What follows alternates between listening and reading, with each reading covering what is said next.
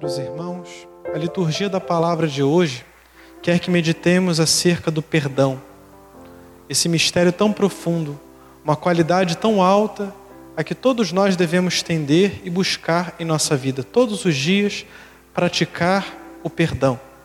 Porque não há nada que nos aproxima tanto de Deus como a prática do perdão. O Senhor mesmo veio à terra com essa missão. Se pudéssemos resumir tudo aquilo que o Senhor Jesus veio fazer sobre a terra, resumiríamos no perdão.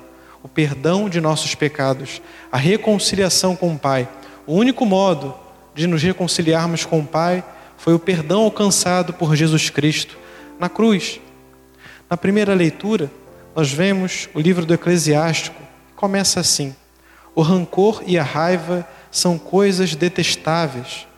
O rancor cria raízes em nós e a raiva amargura o nosso coração, de tal modo que nossa face chega a ficar transtornada. E se esse rancor não é logo tirado de nosso coração, de nossa vida, ele vai se entrando cada vez mais em nossa existência e transformando quem nós somos, mudando a nós mesmos. É uma doença da alma que pode mesmo ter reflexos no corpo. Quantas pessoas não ficam doentes porque não sabem perdoar, não sabem libertar-se desses rancores e dessa raiva que de alguma maneira ficou dentro de si. Muitos e muitos problemas que temos são coisas passadas que não temos, não tivemos a capacidade de perdoar, de deixar para lá. Muitas e muitas ocasiões nós temos que trabalhar o perdão com a nossa família, com os nossos amigos, com as pessoas com as quais trabalhamos, as pessoas que, nos, que encontramos ocasionalmente, talvez essas pessoas que de pouco trato para conosco, é mais fácil perdoar porque esquecemos, porque ficam longe de nós, não convivem conosco, mas esse trato mais próximo das pessoas com as quais trabalhamos, com a nossa família, pode gerar pequenos rancores que vão se somando ao longo, do, ao longo de toda a vida e ficam pesados no coração. É comum ver casais um pouco mais velhos que parece que gostam de implicar um com o outro, que parece que brigam sem saber o porquê estão brigando, discutem sem saber o porquê estão discutindo. Isso porque tem muitas e muitas mágoas guardadas no coração, que devem ser tiradas de lá. Deveriam ter sido perdoadas há muito tempo, mas carregaram ali no coração e nem sabem por que brigam, não sabem. O perdão ele não fica contando, sabe? Eu fiz uma coisa, ela fez outra, então estamos quites. Nunca, não vai ser assim, não é possível. Nós não podemos perdoar na medida quantitativa, mas sim na medida qualitativa, que é a medida do amor. O amor não se mede por números. Né? O amor sempre ele tem uma característica de totalidade, se dá por inteiro. Esse é o amor, o amor de Jesus Cristo por nós, o amor que um esposo deve dar para com a sua esposa e a esposa para com o esposo os filhos para com os pais, os pais para com os filhos. Esse perdão generoso. Geralmente os pais têm facilidade para perdoar os filhos. Isso é muito comum de acontecer.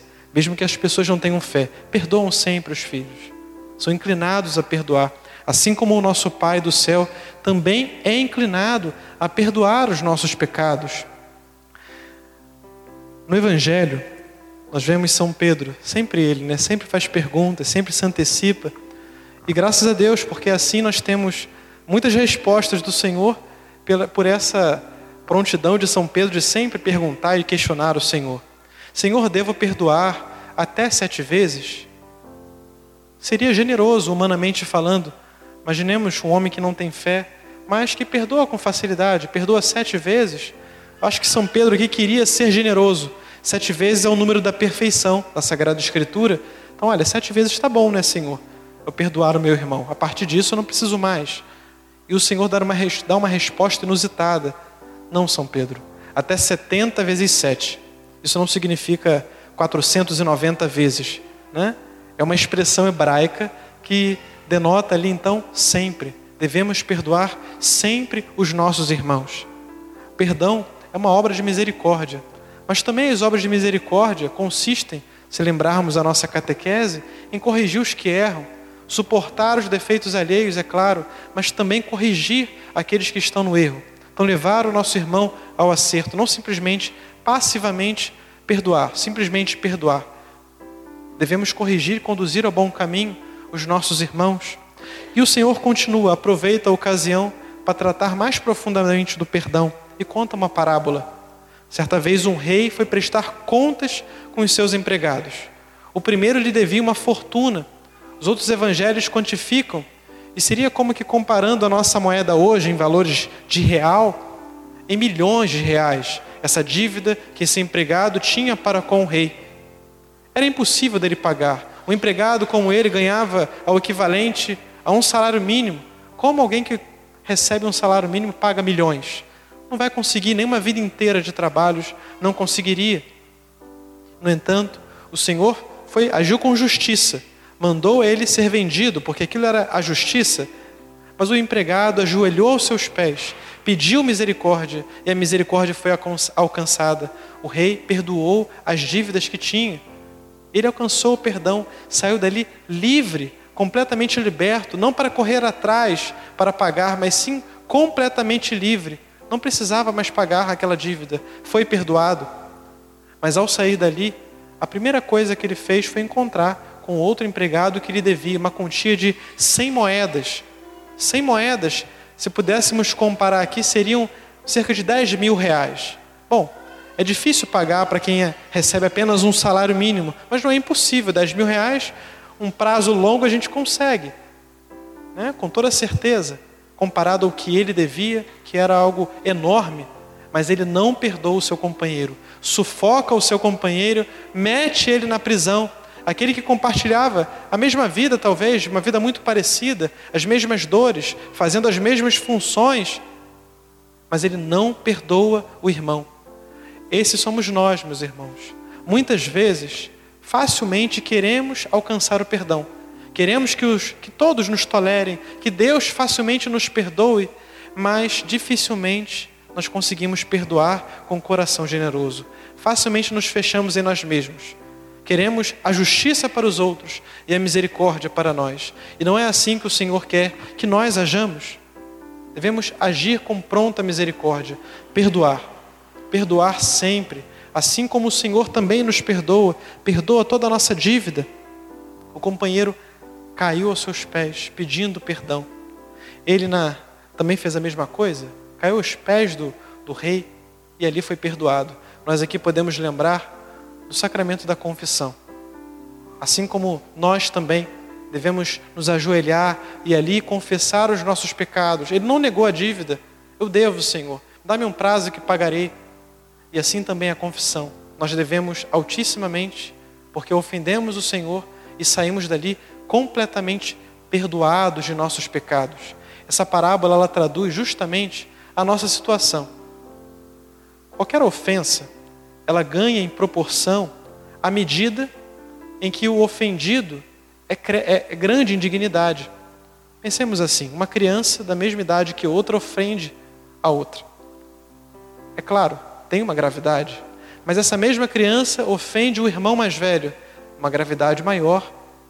Aquela criança ofende a seus pais, uma gravidade maior ainda, ofende a seus avós, ofende um sacerdote, ofende ao Papa Cada um tem um grau diferente.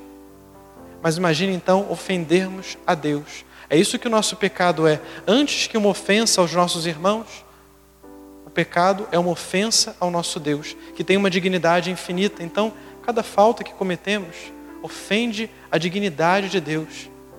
Como podemos pagar essa dívida? Somente nos associando à redenção de Cristo, porque Ele pagou por nós. De nossa parte, cabe-nos fazer penitência, buscar o Senhor, pedir perdão. Então, por menor que seja a nossa dívida para com o Senhor, ela se torna grande pela dignidade dele. E por mais que seja grande a nossa dívida para com o irmão, ou que o irmão tenha para conosco, ela nunca vai se comparar à mínima ofensa que cometemos contra Deus. É isso que essa parábola nos ensina. Peçamos a Deus a graça de sempre ter um coração generoso e que perdoa com facilidade.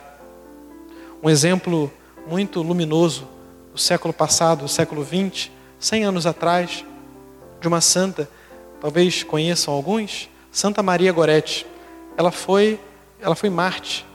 Ela vivia na Itália, numa cidadezinha muito pequena, e lá ela tinha 11 anos apenas.